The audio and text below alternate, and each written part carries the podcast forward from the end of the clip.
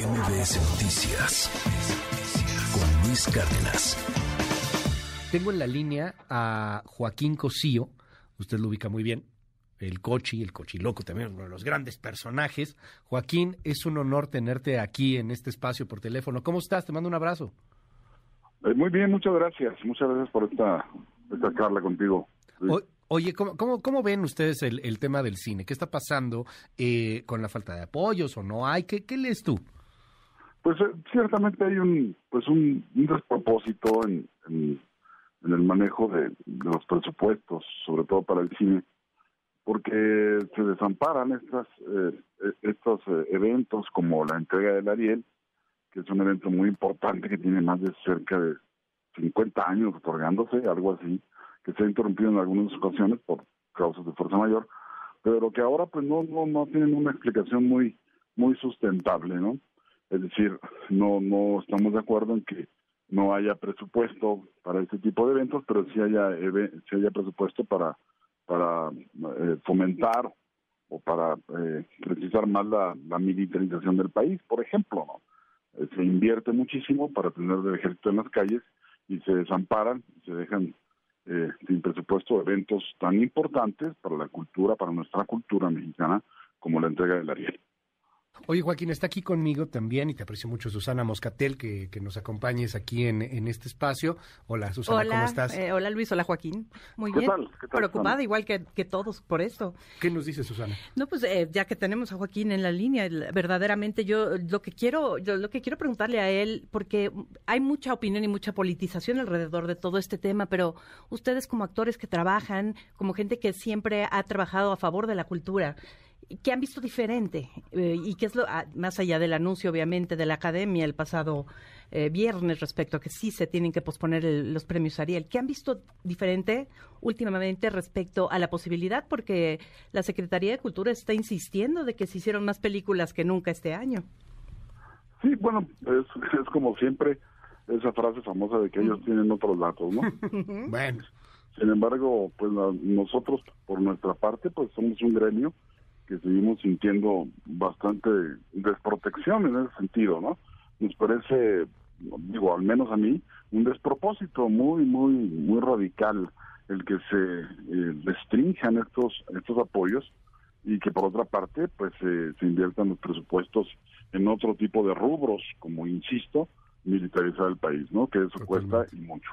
Oye, dime algo, eh, una de las críticas, también se politiza, ¿no, Joaquín? Pero una de las críticas que, que yo escucho frecuentemente es que había recursos, pero había recursos para unos consentidos y para cine que era, que era comercial, que era muy frívolo, que era una cosa venial y que realmente tampoco se hacía realmente cine de, de arte, cine profundo.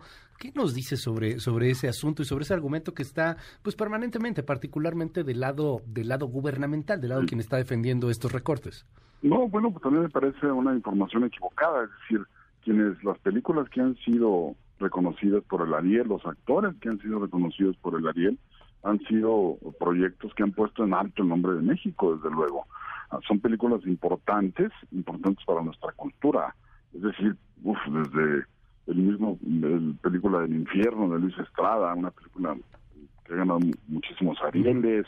Eh, no sé, la lista es eh, larguísima y siempre con proyectos absolutamente serios que no no, no son eh, para nada, tienen que ver con, con esta banalidad de la que se nos acusa, ¿no? No hay tal, el, cine mexicano tiene, por fortuna, de todo, hay, una producción grande, eh, mucha de ella privada, desde luego, y no solamente esta subvención a la ha, ha, ha, sido, ha sido bastante importante, sino han desaparecido fideicomisos para el cine, es decir, el, el Fidecine, por ejemplo, en fin, varios fideicomisos que fueron eliminados por completo, entonces está desamparando toda el área cinematográfica, toda la producción cinematográfica, porque seguramente pues no se considera importante. De hecho, claramente no es una prioridad para este para este gobierno. Eh, coincido que claramente no es una prioridad. Y yo quiero preguntarte a ti, Joaquín, la importancia del Ariel, no para el gremio, sino para la promoción de la cultura y del cine. En efecto, eh, por ejemplo, Noche de Fuego de Tatiana Hueso, que es una película que si no han visto tienen que verla, fue la gran ganadora. y, y, son películas que verdaderamente eh, tenemos que ver, hay donde verlas, hay plataformas, hay lugares ¿Qué opinas, Joaquín, respecto a la crítica eterna de que solo son películas precisamente lo contrario, ¿no? Demasiado altas en términos culturales y demasiado ajenas a la muy gente. Abstrusas, muy abstrusas, que nadie comprende, ¿no? Y, precisamente, pues por eso han descentralizado en teoría todos estas, eh, estos eh, recursos, ¿no? Para que no ocurra eso ¿Qué sí, bueno, también igualmente me parece una apreciación totalmente errónea. Es como si el público no tuviera la capacidad de, películas que tienen un cierto grado de complejidad narrativa. Es decir, es menospreciar el público mexicano para querer entonces darle solamente productos comerciales, es decir, productos que sean legibles, que sean ligeros, que sean fáciles de interpretar. Y eso me parece claramente, eh, con estos términos también que, utilizan, que ahora están de moda, eh, un término bastante clasista. Es decir, el público no tiene capacidad para ver películas complejas. Eso claramente también, de nuevo cuenta, es un despropósito. Oye, para cerrar, Joaquín eh, eh Cosío, quisiera preguntarte eh, dos cosas. Bueno, la primera, vamos a tener que atenernos a Guillermo del Toro para que pague esto, él tendrá que sacarlo de su bolsa. Y la otra, hay un sector que en algún momento, 2017, 2018, 2016 incluso, pues apoyó al gobierno que hoy les cortó los fideicomisos, ¿no? Y apoyó al gobierno que hoy tronó y, y, este cerró, cerró la llave. ¿Hay algún arrepentimiento dentro del sector en, en ese sentido? ¿Qué, ¿Qué, nos dices? Pues yo, yo he visto claramente eh, muchas personas desencantadas, ¿no? Por este, este tipo de decisiones que sí tienen que ver, pues, con, con un, una posibilidad en la que todo el mundo creímos, ¿no? En el apoyo a la cultura que se abrió, que se habló y se esgrimió incluso, ¿no? El, mismo presidente tuvo reuniones con la gente de cine, donde se habló del apoyo que se le iba a dar a la, a la, industria cinematográfica, y pues claramente no ha sido más que retórica, ¿no? Más que palabras. Los hechos concretos y específicos son que una ceremonia que efectivamente el Estado tal vez no tiene la obligación legal para hacerlo, eso habría que reconocerlo, pero que sin embargo tiene una obligación moral de estimular el trabajo creativo, ¿no? de promover el trabajo que se hace en ese sentido y en ese rubro.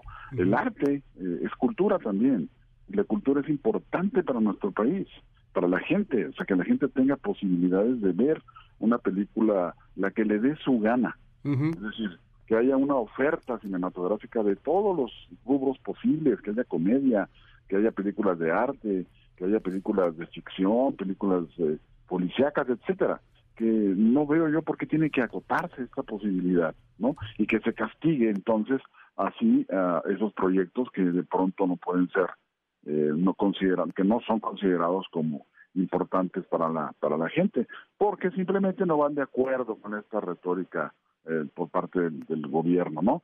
el mismo Luis Estrada, que ha sido un, productor de películas que, ya son casi legendarias en nuestra historia. Pues no ha salido, ¿no? Eh, Esta que viva México, seguimos esperándola. Yo sé que ahí hubo, ahí hubo muchos temas, pero eh, seguimos esperando verla en la pantalla grande y no hemos logrado, ¿verdad? Sí, exactamente. Es una película que fue rechazada, por ejemplo, por el cine, ¿no? En su momento y que fue rechazada por estos fideicomisos también para recibir apoyos. Finalmente, esta película Viva México tiene que buscar su propia manera de salir al mercado, de salir y distribuirse en las salas de cine. Eso me parece pues radicalmente terrible. Son, son decisiones incluso bastante agresivas para un gremio que solamente trabaja, que ni siquiera está diciendo o pidiendo o solicitando más que la posibilidad de sobrevivir y de continuar produciendo eh, entretenimiento para la gente. Joaquín Cosío, es un honor poder platicar contigo. Te aprecio mucho que nos tomes la llamada y estamos al habla si nos permites. Gracias, Joaquín. Por supuesto, muy amables. Gracias a ustedes. MBS Noticias con Luis Cárdenas.